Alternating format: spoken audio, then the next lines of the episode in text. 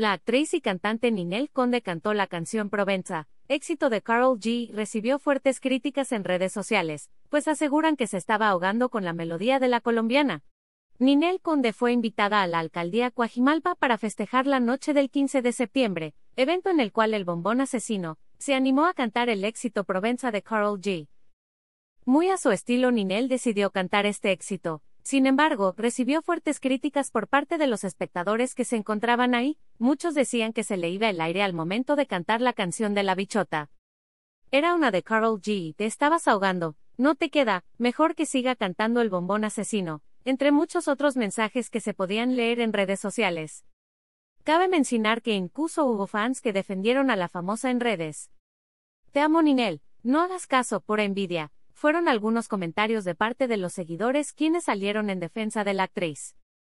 Hasta el momento la mexicana no ha hecho declaración al respecto de estas fuertes críticas. Aquí te dejamos el momento de la cantante.